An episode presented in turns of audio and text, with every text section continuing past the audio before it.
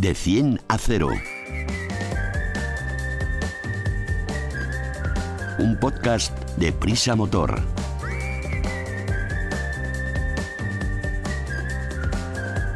Con Alicia Sornosa y Raúl Romojaro. De 100 a 0 es el primer podcast de Prisa Motor, la plataforma transversal dedicada a la automoción del país, AS, 5 días, SER y Huffington Post. El podcast Cero Emisiones. Súbete con nosotros.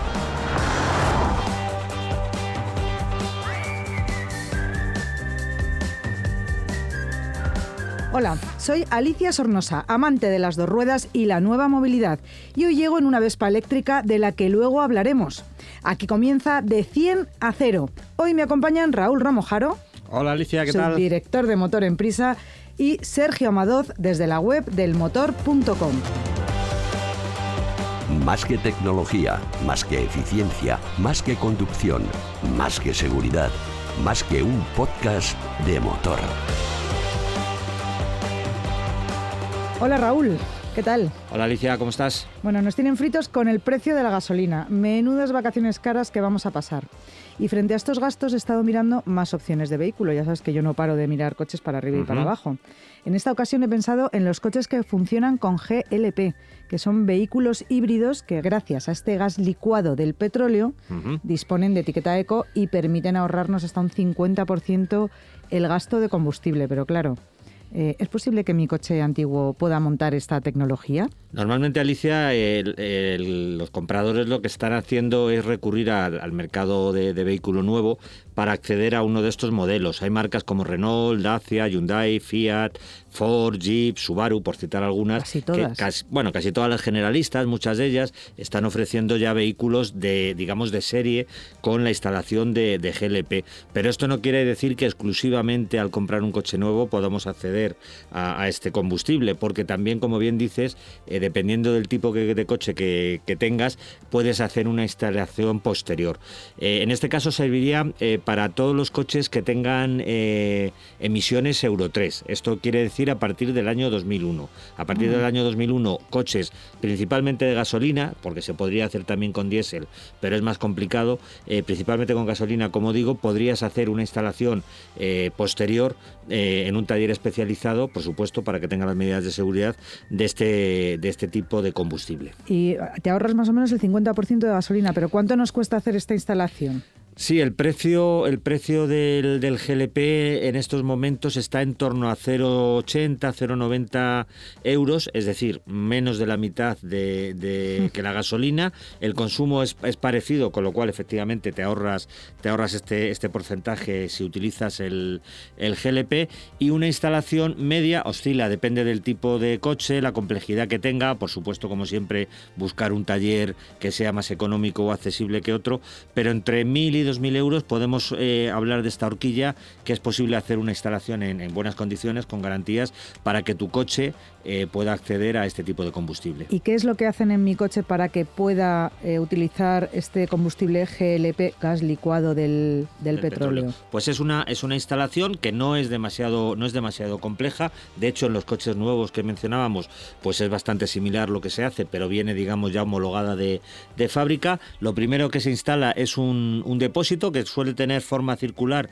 porque se instala en la en el espacio de la rueda de repuesto cuando va en el en el maletero, con lo cual esto hay que tenerlo en cuenta que perdemos este espacio y podemos perder eh, la ubicación de la de la rueda de repuesto y a partir de ahí desde ese depósito se saca unas canalizaciones, un circuito eh, que lleva el gas hasta, hasta el motor, con una serie de válvulas, filtros, sensores, un inyector específico. Con todo esto ya llegaría el, el gas al, al motor de gasolina y para optar por utilizar el GLP o la gasolina... Sí, porque esto te iba a preguntar Claro. muy bien, que llevo dos depósitos Sí. y cómo le digo al coche ahora gasolina, ahora GLP. Así es, no pierdes la gasolina, por supuesto, solo, solo faltaría. Tienes dos depósitos, con lo cual también es muy interesante porque aumentas la autonomía. Hay coches de GLP que sumando el depósito de GLP más el depósito de gasolina puedes llegar a hacer hasta mil kilómetros sin, está repostar. mal. muy bien, por supuesto hay que parar a descansar, pero de una tirada podrías hacer, hacer mil kilómetros y lo que te instalan en el habitáculo es un pequeño mando en el que tú seleccionas en qué momento eh, utilizas el GLP o utilizas la gasolina. Si quieres utilizar siempre el GLP, si quieres utilizar la gasolina cuando se te ha acabado el GLP, lo único que los coches sí que arrancan siempre, por un tema técnico de mecánica, arrancan siempre en gasolina. Y en el momento que el coche tiene una determinada temperatura, se pasa al GLP. En ocasiones lo hace de forma automática, si está así programado, o tú directamente accionando este mando, como digo, pues eh, accedes al, combustible. Y luego eh, el GLP está en las gasolineras y es un surtidor como el de la gasolina normal y corriente. Sí, sí, suele estar en muchas gasolineras, igual que el GNC eh, está mucho más limitada su, su instalación en, gasolineras, el GLP en grandes ciudades hay muchísimas estaciones de servicio y en el resto de España también, también tiene muchas gasolineras en las que puedes acceder a este combustible eh, y efectivamente el proceso de, repostaje tiene algunas particularidades, pero es muy similar al del combustible y en todas las gasolineras en las que tienen este, este combustible, pues están eh, habituados a, a, si es necesario, pues asistir al, usuario y ayudarle a repostar.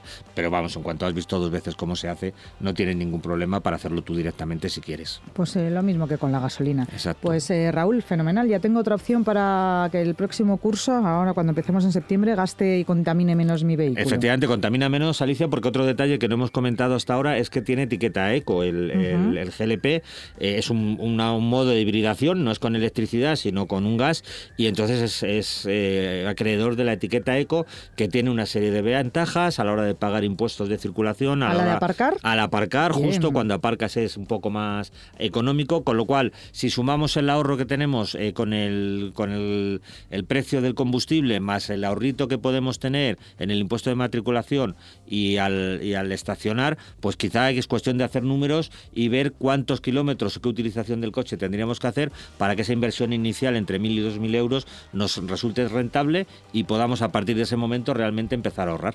Bueno, pues apuntado queda y vamos ahora con nuestro compañero Sergio. De 100 a 0. Coches, tecnología, conectividad, movilidad, eficiencia y mucho más. Por cierto, Sergio, Hace mucho que no hablamos de alguno de estos temas curiosos o interesantes que nos traes desde la web del motor.com. ¿De qué nos vas a hablar hoy? De una caja negra, Alicia. Eh, una caja negra que va a estar en los coches desde ya mismo. Para empezar, la Unión Europea exige que para homologar coches, a partir del 6 de julio de este año, eh, lleven este dispositivo. Y todos aquellos eh, que se vendan a partir de 2024, del 7 de julio, tendrán que tenerlo también para poder salir a la calle, para poder matricularse por primera vez. esto de la caja negra es como en los aviones, ¿no? Un dispositivo que me imagino que graba la información que se genera durante la marcha del vehículo. Exactamente, va grabando constantemente la información y si se produce un, accidente, guarda los 30 segundos anteriores al siniestro y los 10 segundos posteriores. Eh, y esto lo hace para poder después eh, tener información de lo que ha ocurrido en ese momento. ¿Y qué cosas son las que graba? Pero graba la, velocidad del coche, la aceleración, la frenada, la posición del volante en el momento, en los momentos previos al, accidente, el estado de los cinturones de seguridad, por ejemplo, todos los detalles, todo lo que puede ser importante para investigar qué ha pasado en ese accidente. Y esta caja negra es muy grande y cuéntame dónde va colocada y lo más importante, ¿cómo se usa toda esta información que me estás diciendo? No, grande no es, va a ir eh, Debajo es un pequeño cofre que irá fijado al chasis justo debajo del asiento del conductor para que después pueda tener acceso a ella, pero no va a molestar en, ningún momento ni va a ser un incordio. Y lo que hace es dejar toda esa información, la va guardando en un, en un microchip, en un pequeño disco duro, para que después tengan acceso a ella eh, determinadas personas. ¿Quién te preguntarás? Sí, claro. ¿Y, ¿Y, qué? ¿Quién? ¿Y qué es lo que se graba porque en los coches se hacen muchas cosas. Eh, sí, no, se graba lo que te decía antes, solo la velocidad, todo lo que pueda influir en un, en un siniestro, la velocidad, la aceleración, etcétera. Y eh, para que luego los investigadores, las autoridades judiciales o quien regula el, la seguridad vial, en este caso la DGT, puedan acceder a, la, a esa información. Y esto viene de Europa, porque el, objetivo de esto es investigar y mejorar la seguridad vial, ver eh, cuáles son las causas de los accidentes, y después, eh, bueno, reaccionar ante eso, tomar medidas para que esos accidentes no se produzcan. O sea, queda clarísimo que no nos graban las conversaciones ni nada de lo que pase privado dentro del vehículo. Bien. Eh, por eso sabía que ibas por ahí. Los datos son anónimos. Eh, no se van a grabar ni lo que se dice en el coche, ni siquiera la, localización del vehículo. No se va a saber por dónde va el, el coche. Van a ser datos anónimos y datos puros para saber qué pasaba en el vehículo. No qué pasaba en el vehículo, sino cómo iba ese vehículo antes del accidente. Eso es, para que sucediera eso. Vale, bueno, entonces esto, mm, una cosa que a mí me importa siempre mucho, ¿nos va a subir el precio de, los vehículos, Sergio? Hombre, probablemente, probablemente sea así, porque es tecnología que en la que las marcas de coches tienen que invertir y de algún modo podrían querer recuperarla. Pero, pero por otro lado, esto también se puede compensar con una posible pequeña bajada en el precio de los seguros, porque al fin y al cabo esto es inversión en, seguridad vial y eh, como ha ocurrido ya en Estados Unidos, donde esto se utiliza desde hace algún tiempo, se ha demostrado que esto ha, disminuido el número de accidentes. Por lo tanto, las compañías de seguros podrían cobrar menos. Bueno, pues Sergio, muchísimas gracias. Siempre con estos temas tan interesantes desde la web del motor.com, donde además se puede ampliar esta información y encontrar otras muchas cosas, entre ellas pruebas de coches. Bueno, que os metáis en la web de, del motor.com, que hay un montón de cosas interesantes. Sergio, muchas gracias. A ti, Alicia. De 100 a 0. Te analizamos un vehículo en De 10 a 0. Vamos ahora con nuestra prueba semanal de 10 a 0 y vamos a cambiar las tornas, como hicimos hace, hace algunas semanas, porque nos vamos a subir a la moto y en esto la especialista es Alicia, que nos va a hablar de un vehículo 100% eléctrico, como digo, de dos ruedas, y a ver si lo digo bien, Ali, es la Vespa eléctrica, porque es italiana, ¿no? Y, no tiene emisiones. Eso es, es, es eléctrica, ¿Sí? es italiana y no, no tiene emisiones, es un vehículo, como bien has dicho, 100% eléctrico, pero sin perder el estilazo de la Vespa, claro. Bueno, pues ya que nos hablas de este estilo, cuéntanos un poquito. ¿Es de verdad una Vespa genuina como las de siempre? Bueno, es la archiconocida y estilosa Vespa en su versión eléctrica mejorada al modelo de 2020 y denominada L3. Y, bueno, ¿quién no conoce una Vespa con su escudo delantero? El color que tiene esta eléctrica es el gris y con un bordecito así fluorescente que le da un toque muy moderno, pero es una gozada conducirla, ya sabéis cómo es esta moto. ¿Quién no conoce una Vespa? ¿Y, cómo te has sentido con ella? ¿Es cómoda, es grande, te manejas bien en, ciudad? Pues mira, es eh, una moto, como has dicho al principio, de rueda pequeña, eh, tiene luces de LED, tiene una plataforma casi plana para los pies, o sea que es cómoda eh, pues por ejemplo las mujeres que a veces tenemos que ir a la oficina así con un zapato, ya sé que en moto hay que ir con bota, pero bueno, que es, un, es una moto pequeñita para ir por ciudad, que no se corre mucho para hacer cortos tramos y no hace falta tampoco ir eh, embadurnado hasta arriba de protecciones. Y muy cómoda para llevar, tiene un manillar que es eh, amplio con unos retrovisores muy grandes que se ve todo perfectamente por ellos y mm, luego lleva una guantera delantera para meter unos guantes para cargar un móvil o lo que sea con un USB y bajo el asiento que se abre de una manera muy fácil que es dándole con la llave puesta dándole un botón debajo se puede meter un casco tipo jet pequeñito porque yo llevo un jet de Bell y no, no cierra bien. Vale. y ahí es donde está además el enchufe que está incorporado dentro del maletero para poder cargar la moto. Y el asiento qué, tal se llega al suelo los pues que no son muy altos el asiento yo que soy bajita llego bien. Eh, bueno, no llego con los dos pies a la vez, he mido 1,55 porque es un pelín ancho, son estos asientos de scooter que son un pelín anchos en, en, la parte de, delante, pero se llega cómodamente porque además te puedes deslizar muy fácilmente un poquito encima del asiento y poner el pie. Y la moto es que no pesa nada, entonces no, no hay ningún problema. Los bajitos como yo van bien en la Vespa. Fenomenal.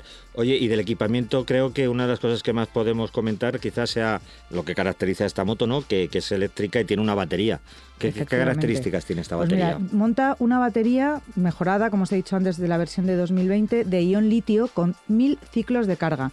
Lo que es lo mismo, que puedes tener la moto andando 10 años o unos 50, 70 mil kilómetros, que no está nada mal. Dispone de un sistema de conectividad para controlar todos los parámetros de la moto desde el móvil. O, por ejemplo, que se enciendan los intermitentes cuando le das al mando a distancia y te diga dónde está la moto, cuando vamos a un centro comercial que no nos acordamos dónde la hemos guardado, y para ajustar otras cosillas, eh, como por ejemplo mm, un pitido que tiene. Esto es que me ha hecho mucha gracia, porque el otro día enredando ahí con el menú, me pongo a darle, a darle, y de repente suena un pi y es para cuando vas por callecitas que la gente no te oye, Claro. que te vayan escuchando.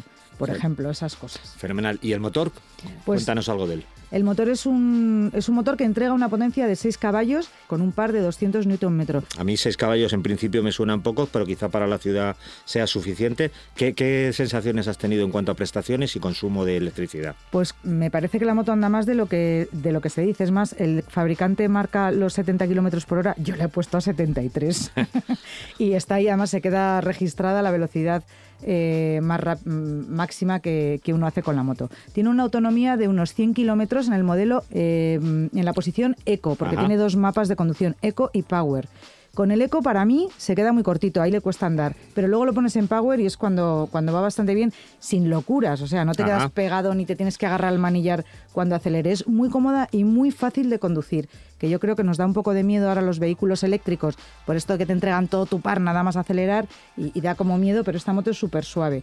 Co- Como te decía, alcanza los 73 kilómetros hora de máxima, eh, tiene dos mapas de conducción, Eco y Power y marcha atrás Anda, qué bien, eso, es, muy, eso es muy práctico. que ¿no? también está mejorada, hombre, pues cuando aparcas en estos aparcamientos, que ya estamos todas las motos apelotonadas en las reservas de aparcamientos de, de motos de las ciudades, poder sacar la moto con, el, con la marcha atrás es muy agradable. También se enciende un pitido, pi, pi, cuando das marcha atrás para que... Si te, está, Avisar. si te está cruzando algo, alguien que te escuche por lo menos.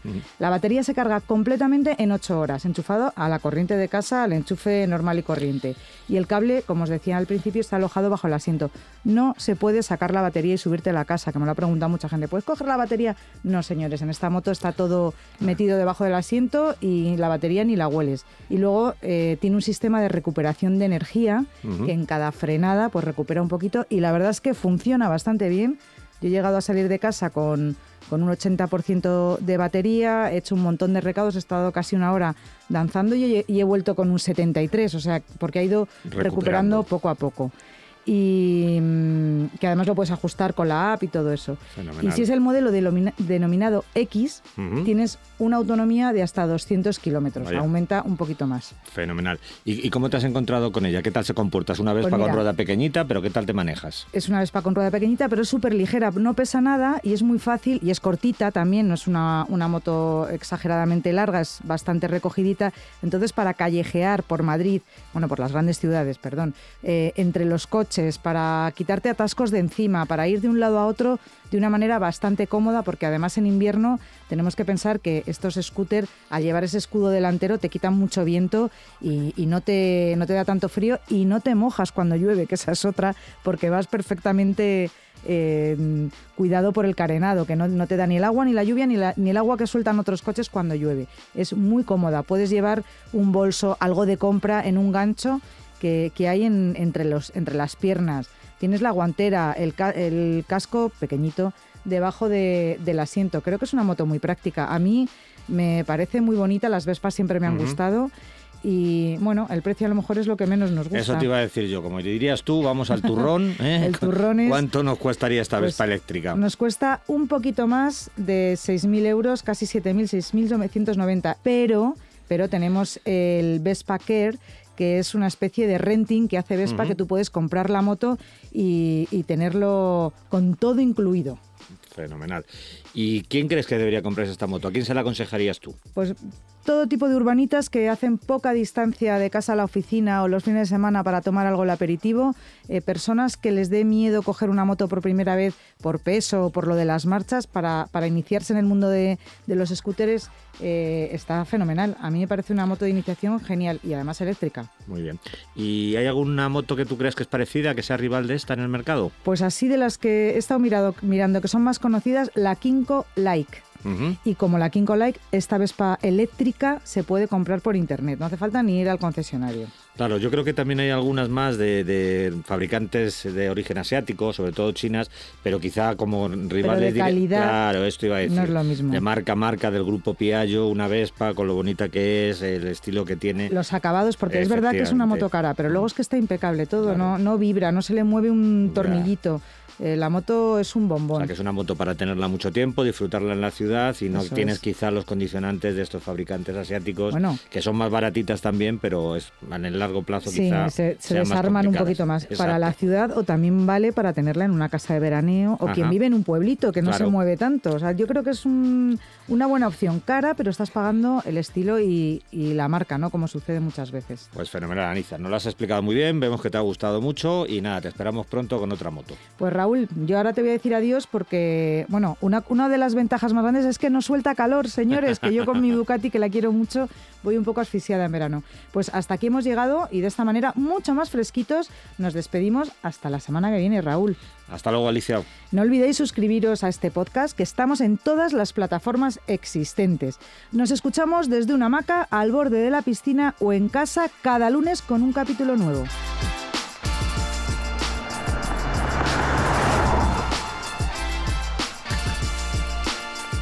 De 100 a 0.